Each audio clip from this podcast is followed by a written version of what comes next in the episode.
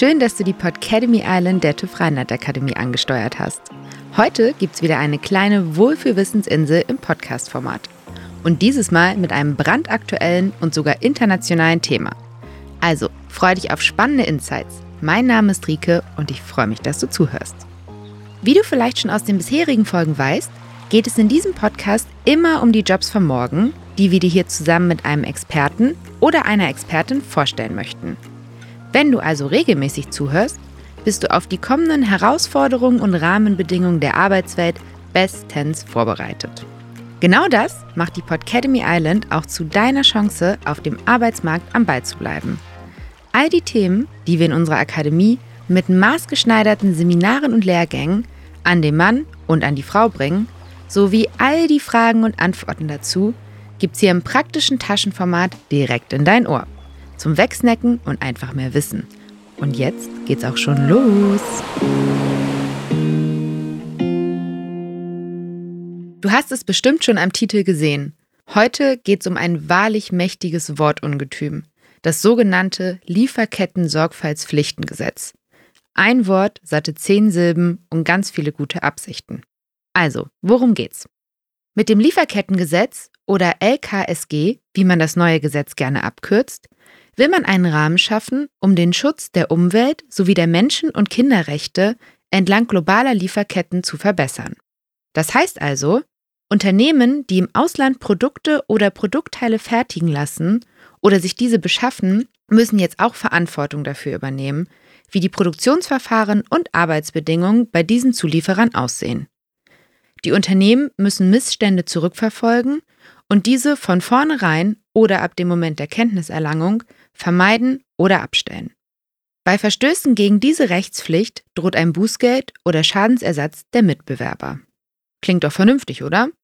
Schließlich hat die Globalisierung auch ihre Schattenseiten. Nicht überall auf der Welt gibt es zum Beispiel so hohe Standards im Bereich Arbeitsschutz wie bei uns. Und wir haben alle schon mal eine Reportage über sogenannte Sweatshops in Übersee und über Kinderarbeit gesehen. Oder über grün gefärbte Flüsse von einer Jeansfärberei. Nur leider ist es in dieser Welt nicht so, dass entlegene und rechtslose Mitarbeitende von den Designern, Handelsketten oder Handyherstellern so reichhaltig bedacht und umsorgt werden wie wir Kunden. Oft geht es nur noch um mehr Profit auf Kosten der Ausbeutung von Menschen und der Natur die sich beide dagegen nicht wehren können. Leider ist es auch allzu oft so gewesen, dass auch renommierte Unternehmen den harten Wettbewerb und fehlende rechtliche Rahmenbedingungen als Ausrede genommen haben, die Verantwortung für die Ausbeutung ganz weit von sich zu schieben. Schließlich gibt es immer noch einen Subunternehmer vom Subunternehmer vom Subunternehmer, dem man den schwarzen Peter in die Schuhe schieben kann. Also, falls überhaupt mal ein Missstand an die Öffentlichkeit kommt, von alleine würde da eh nichts passieren. Deshalb hat sich die Bundesregierung in ihrem Koalitionsvertrag von 2018 auch dazu verpflichtet, unternehmerische Sorgfaltspflichten per Gesetz festzulegen, sofern nicht die Mehrheit der deutschen Großunternehmen bis zum Jahr 2020 entsprechende Prozesse freiwillig veranlassen. Spoiler-Alarm, das Gesetz wurde leider notwendig. Und das kann man irgendwie auch ein bisschen nachvollziehen, denn die Zeiten werden nicht einfacher, auch nicht für Unternehmen. Es gibt einen harten globalen Wettbewerb, den Klimawandel, die ein oder andere Pandemie und jetzt sogar noch einen Krieg, der die Energiekrise weiter anfacht. Wenn man also keine Vorteile, zum Beispiel Marketing daraus zieht, ein sauberer Player zu sein, lässt man alles erstmal so laufen, wie es halt läuft. Damit ist jetzt allerdings erstmal Schluss.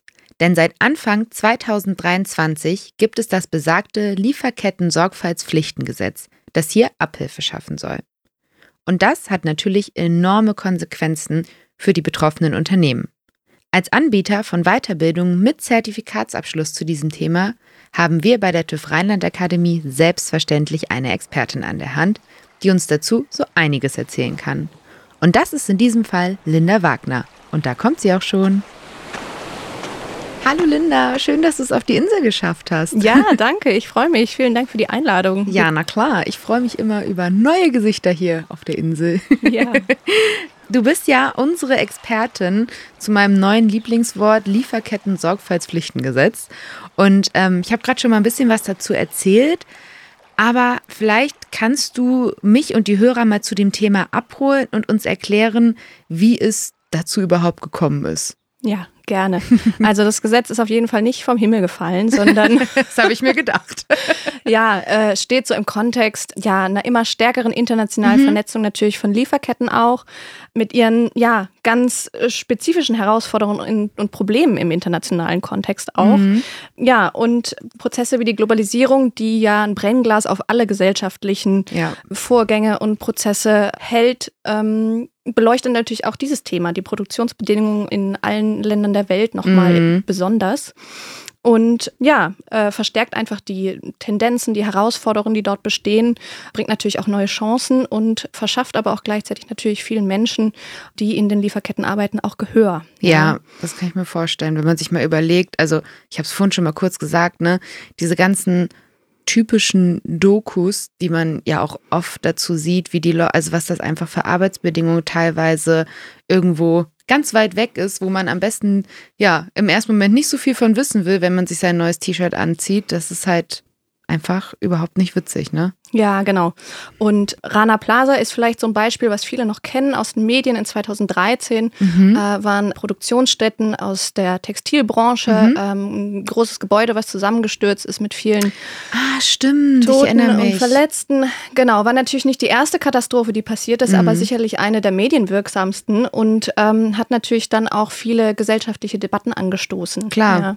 das glaube ich. Ähm, genau, und das hat dann äh, ganz gut äh, auch gepasst in die Zeit, weil zwei Jahre vorher, 2011, wurden eben die UN-Leitprinzipien für Wirtschaft und Menschenrechte verabschiedet, mhm. Mm, die zum ersten Mal auch diese unternehmerische Verantwortung einfach benennen und definieren. Ja, ja das ist klar. voll wichtig. Genau, Staaten sind natürlich äh, dafür zuständig auch und verpflichtet, die Menschenrechte einzuhalten.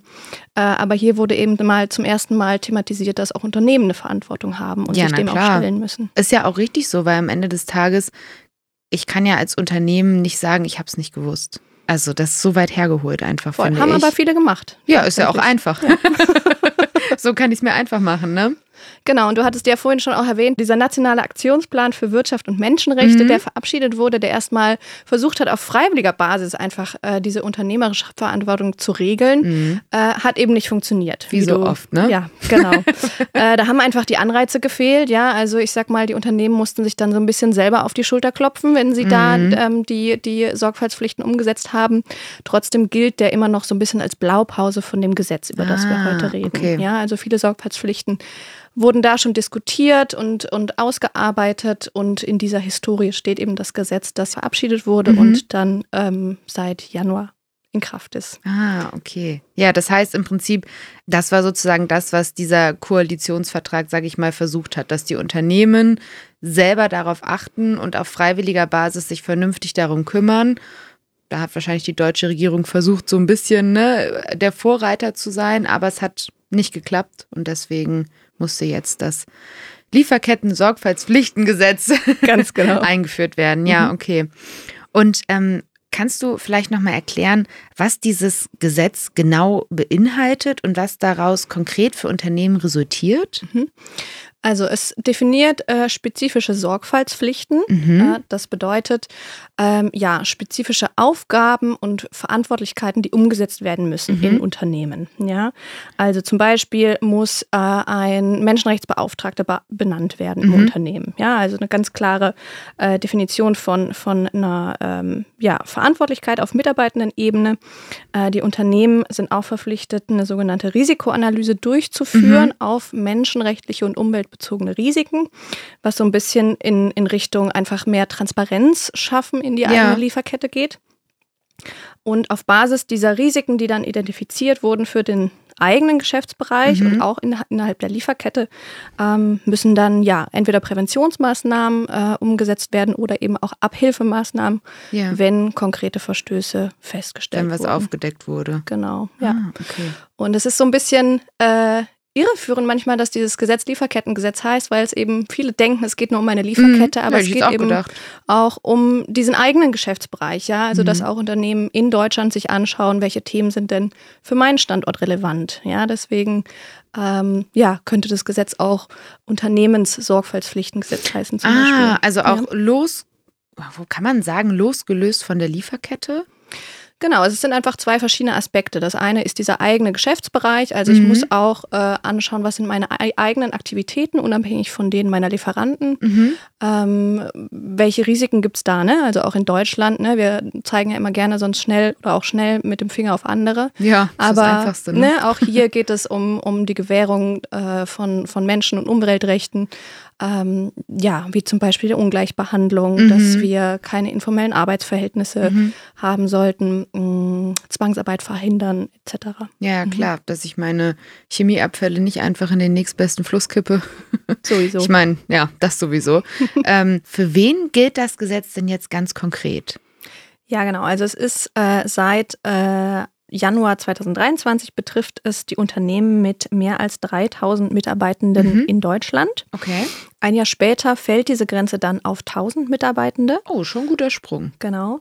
Und ähm, ja, ähm, Deutschland war damit auch so ein bisschen Vorreiter in der Gesetzgebung. Mhm. Ja, ähm, und ähm, parallel dazu gibt es einfach die EU-Richtlinie, die ähm, Okay. gerade im Entwurf ist. Ah. Äh, weswegen man damit auch rechnen muss, dass diese Zahl noch weiter fallen wird, weil die EU-Richtlinie setzt gerade den Schnitt bei 250 Mitarbeitenden an. Oh, Ja. wow, das ist aber echt ein Unterschied. Von anfangs mal 3000 und dann bis zu 250 runter. Das ist. Genau, genau, auf jeden Fall. Und ähm, deswegen äh, ja, rechnet man damit, dass auch das deutsche Gesetz dann in den kommenden Jahren noch äh, angepasst wird Mhm. und auf diese Grenze dann eben auch, äh, ja, diese Grenze einfach ähm, senken wird.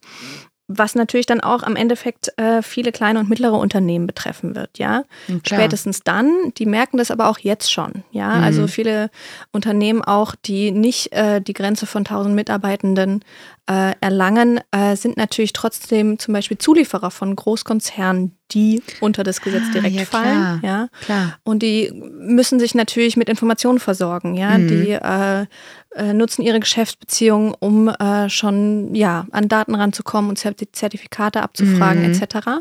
Deswegen, selbst wenn die, die kleineren Unternehmen nicht vom Gesetz betroffen sind, sind sie es trotzdem aufgrund ihrer, ihrer Geschäftsbeziehung, ja. Ah, das heißt, ich rutsche da jetzt im Zweifel, ich hätte jetzt fast gesagt, durch die Hintertür schon irgendwie so ein bisschen mit rein. Ne? Genau, genau. Deswegen sind auch die kleineren Unternehmen schon äh, gut bedient äh, daran, wenn sie ja auch Auskunft geben können über ihre Lieferanten wiederum, Mhm. ja, oder darlegen können, ähm, ja, welche Risikoprozesse sie bei sich angestoßen haben, welche Verantwortlichkeiten etc. Ja, das heißt, im Prinzip können wir schon mal festhalten, man kann sehr, sehr stark davon ausgehen, dass das auf jeden Fall sowieso noch weiter verschärft wird, das Gesetz und die äh, Anzahl der, äh, der Mitarbeiter immer geringer, sage ich mal, wird und man dann eh schon davon betroffen ist. Ähm, das heißt, man ist auf jeden Fall gut beraten, wenn man sich jetzt schon mal mit dem Thema auseinandersetzt. Genau, auf jeden Ja. Fall. Ja, da hat man nichts falsch gemacht und äh, das EU-Gesetz wird auf jeden Fall kommen. Äh, man hat ja dann immer eine gewisse Zeit, äh, in der man seine Prozesse umstellen kann.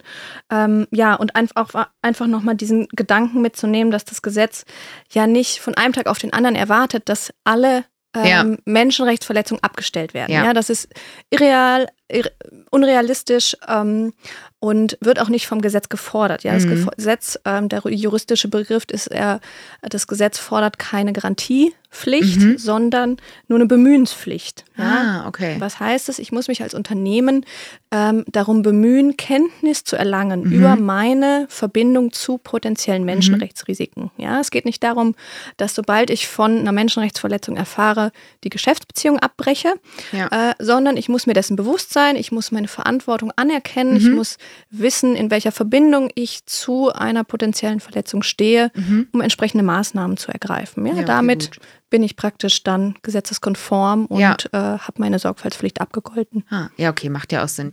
Du hast ja gerade schon erzählt, dass es im Prinzip so ist, dass man eine Person im Unternehmen dafür ähm, ja, bereitstellt. Ich glaube, es war der Menschenrechtsbeauftragte. Mhm, ja, genau. Genau. Ähm, und wie ist das dann? Was hat der einmal für konkrete Aufgaben dann? Was macht er dann da wirklich den ganzen Tag? Und ist das jemand aus meinem eigenen Unternehmen oder kaufe ich mir da einen Berater ein? Mhm. Also klassischerweise ist es wirklich im eigenen Unternehmen. Mhm. Ja? Es ist gerade noch nicht ganz klar, ob diese Aufgabe auch extern ähm, abgegeben werden Mhm, kann, wie okay. man das bei, bei anderen Compliance-Beauftragten oder sowas Ja, sieht. genau. Äh, dazu fehlt noch so eine offizielle Stellungnahme. Von daher ähm, ja, viele, äh, so kenne ich das, ähm, richten diese Positionszonen wirklich im eigenen Unternehmen mhm. ein, weil es eben auch um dieses Commitment geht, was dieses Gesetz erfordert. Klar. Ja, also wirklich sich selber damit auseinanderzusetzen. Äh, und dann macht es natürlich auch Sinn, intern diese Ressourcen und Kapazitäten aufzubauen. Ähm, der Menschenrechtsbeauftragte wird natürlich nicht der einzige Mitarbeitende im Unternehmen sein, der mit diesen Themen betraut ist. Ja, der mhm. hat so eine vernetzende Funktion, würde ich sagen, und eine koordinierende, mhm.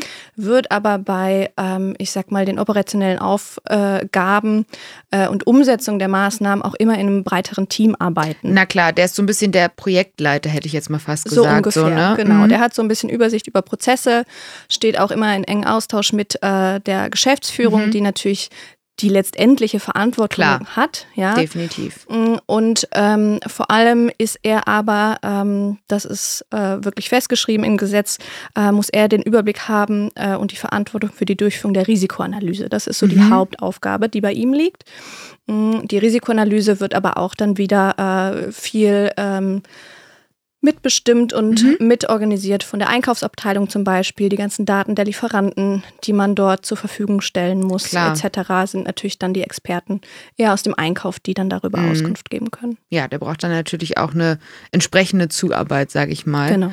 Und ist es dann so, im Prinzip stelle ich mir das jetzt so vor, es gibt dann den einen Menschenrechtsbeauftragten im Unternehmen und, sage ich mal, jetzt so an seinem ersten Tag muss er sich erstmal darum kümmern, eben so eine Risikoanalyse zu machen. Also mhm. hinzugehen und zu sagen, wo stehen wir jetzt gerade äh, mit unserem Unternehmen und wo sind da auf jeden Fall noch Punkte, wo wir uns drum kümmern müssen, damit wir dieses ähm, Gesetz halt einhalten, oder?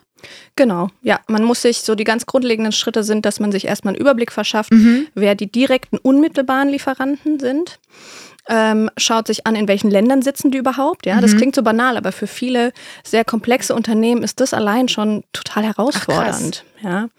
Mm, schaut sich an, in welchen Ländern die sind und schaut sich dann ähm, über externe Quellen an, welche prinzipiellen menschenrechtlichen mhm. äh, oder umweltbezogenen Risiken es in diesen Ländern gibt. Ja, mhm. das ist sozusagen erstmal ganz abstrakt gesehen, ja. aber ist auf jeden Fall der erste Schritt. Ah. Und dann versucht man das äh, nochmal ein bisschen detaillierter zu fassen. Okay, was weiß ich denn über konkrete Lieferantengruppen aus diesen Ländern? Mhm. Wer im Unternehmen hat vielleicht äh, direkte Kontakte oder ähm, Gesprächsbeziehungen zu diesen Lieferanten?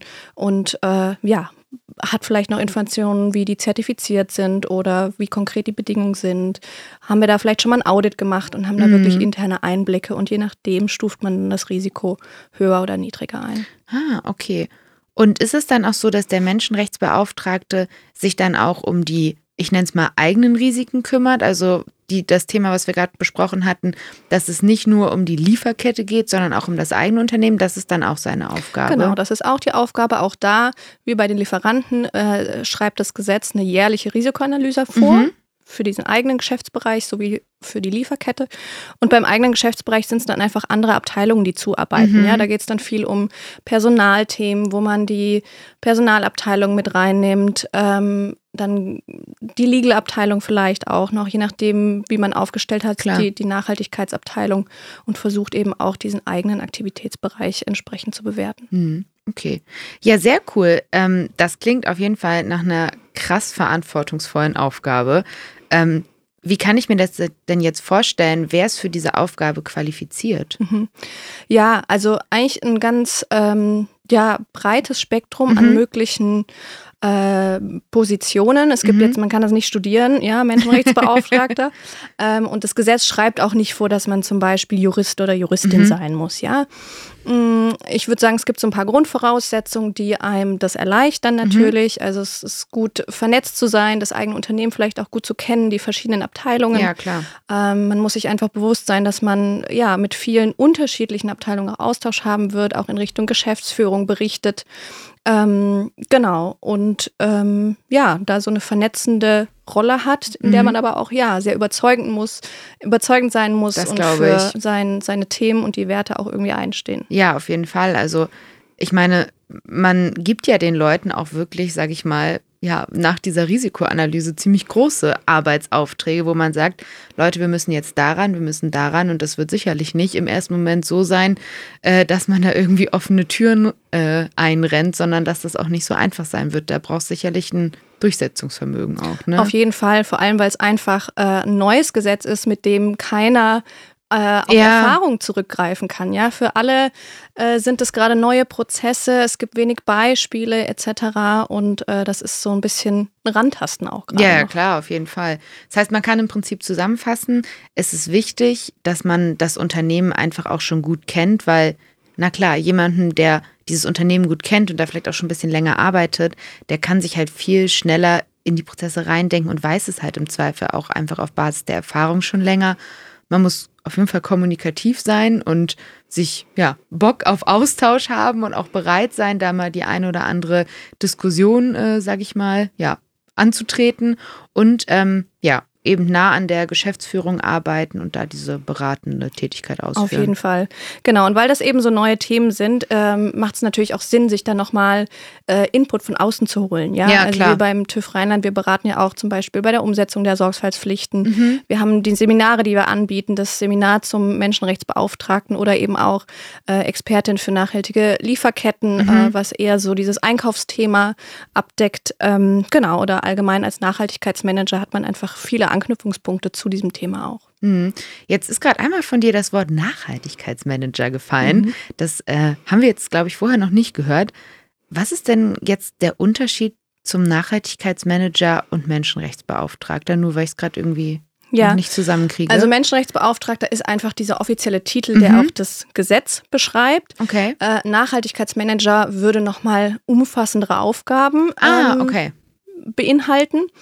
Äh, nichtsdestotrotz besteht da eine Verbindung, mhm. ja, weil äh, wenn man im Nachhaltigkeitsmanagement arbeitet oder auch in der Umsetzung von in, oder der Umstellung äh, in Richtung nachhaltige Lieferkette, ist dieser Grundgedanke zum Beispiel von dauerhaften Geschäftsbeziehungen, die auch auf Augenhöhe mhm. sind, wo man auch Probleme zusammen besprechen kann, ähm, Teil dieses Gedankens. Ja? Ah, okay, Deswegen verstehe. kann man da große Effizienzen schaffen oder Synergien auch, äh, wenn man einfach ja, seine Lieferketten nachhaltig umstellt mhm. oder auch eine Nachhaltigkeitsabteilung hat. Okay, ja gut, verstehe. Ich wollte nur noch mal nachhaken, weil ich jetzt äh, ja, da gerade drüber gestolpert Klar. bin.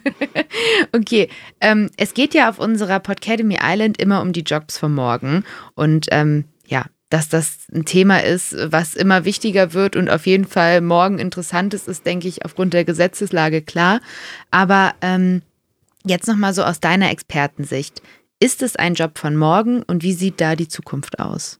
Also ich glaube, es ist definitiv ein Job von morgen, ja. der äh, sicherlich noch in den Kinderschuhen steckt, aber unglaublich schnell äh, an Bedeutung gewinnt. Mhm. Ja? Also ich glaube, wir merken alle, dass ähm, die Diskussionen äh, um Nachhaltigkeit einfach an Bedeutung gewinnen, mhm. ähm, dass mehr und mehr Menschen sich damit auseinandersetzen, auch Unternehmen, dass da so ein Umdenken stattfindet, ja, dass wirklich nachhaltige Produktion auch als Qualitäts Merkmal mhm. gesehen wird. Ja, es gab ja sonst oft die Diskussion, ach nee, nachhaltig kann ich nicht produzieren, das ist viel zu teuer mhm. und äh, interessiert eh niemand. Und ich glaube, das ändert sich gerade, ja, dass ja, man definitiv. wirklich das nicht mehr nur auf die Kostenwaage legt, sondern dass eben äh, ja, nachhaltige Produktion am Ende des Tages auch einen Wettbewerbsvorteil bietet, ja.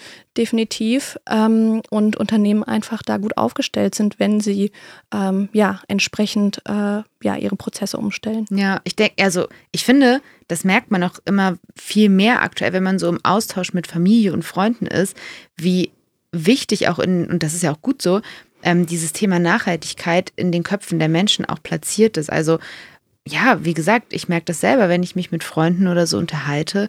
Ähm, das ist ein total großer Punkt, dass man sagt, hey, ich habe den und den Laden entdeckt oder das und das Unternehmen und das finde ich besonders gut, weil das eben nachhaltig produziert und so. Also ich denke, das ist ein Thema, was mir persönlich auffällt, was, keine Ahnung, die letzten zwei, drei Jahre immer wichtiger geworden ist. Und vorher war irgendwie das Argument, oh, die haben total tolle Sachen, ist auch richtig günstig, so, ne? Ja. Und jetzt wird das irgendwie eher so hinterfragt, dass mhm. man, wenn die Sachen irgendwie besonders günstig sind, sich schon eher denken, irgendwas kann dann nicht ganz so stimmen, mhm, ne? Auf jeden Fall, ja, man ist kritischer geworden und ähm, ja, gleichzeitig äh, ja, bedeutet dieses nachhaltige Wirtschaften einfach nicht mehr nur ja, Verzicht am Ende, sondern ja. bietet einfach auch viele Chancen und im besten Fall am Ende ja, ein Wohlergehen für alle, für das Unternehmen, aber ja. auch äh, für die EndkonsumentInnen. Ja, das ist auf jeden Fall ein sehr, sehr richtiger Weg, in den das da gerade geht.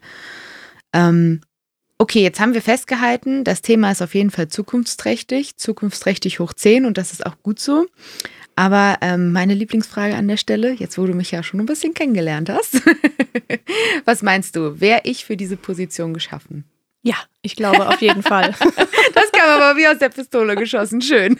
Nein, also ich glaube, du bist total interessiert, äh, du verstehst mhm. äh, die Zusammenhänge, du hast so eine Motivation, wirklich den Sachen auf den Grund zu gehen, was total. auch wichtig ist, ja. Und vor allem auch keine Angst vor unbequemen Antworten oder der Wahrheit zu haben. Ja. ja. Weil man erfährt dann natürlich auch ganz viel, wenn man sich mit seinen Lieferketten auseinandersetzt, mhm. muss sich vielen Problemen ausstellen, ja. Ähm, dann muss man natürlich äh, diesen Aspekt, man muss sich vernetzen, ja, ja. man muss irgendwie aufgeschlossen sein. Ähm, und äh, wenn es dir dann noch Spaß macht, neue Prozesse anzustoßen, ja, für nachhaltige und soziale Werte einzustehen, ähm, ja, andere dafür zu gewinnen, dann glaube ich, wärst du auf jeden Fall die Richtige dafür. Sehr schön. Dann habe ich also schon mal den, äh, den Proof von dir bekommen. Ja. dann, dann steht der Karriere dahingehend nichts mehr im Wege. Ähm, sehr schön.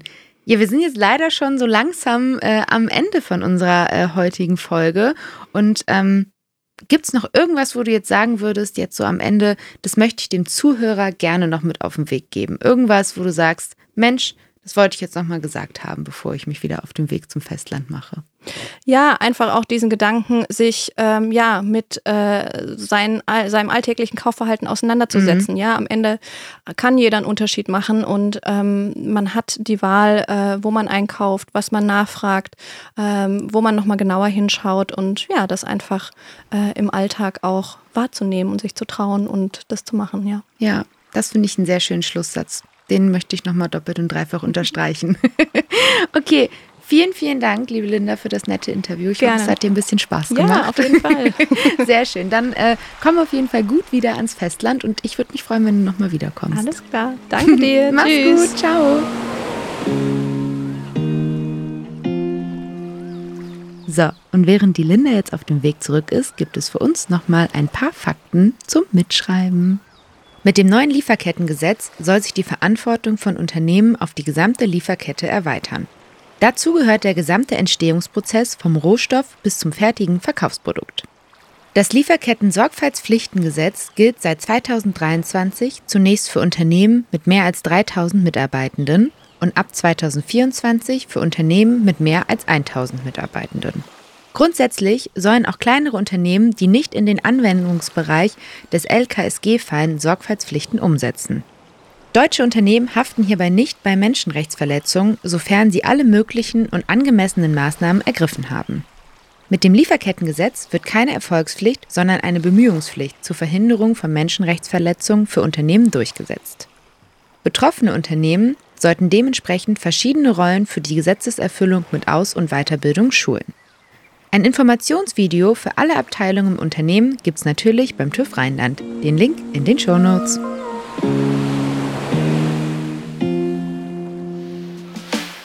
So, das war's für heute von der Insel. Ich hoffe, ihr habt mindestens genauso viel gelernt wie ich. Wer nochmal genauere Infos zum Lieferketten-Sorgfaltspflichtengesetz haben möchte, der kann gerne auf unserer Website vorbeischauen. Den Link gibt's wie immer in den Show Notes. Und wenn dir die Folge gefallen hat, dann freuen wir uns riesig, wenn du uns das mit einem Abo unserer Podcademy Island zeigst. Egal auf welcher Streaming-Plattform. So, und wir hören uns dann beim nächsten Mal wieder. Kommt gut durch die Woche und bis bald, eure Rike.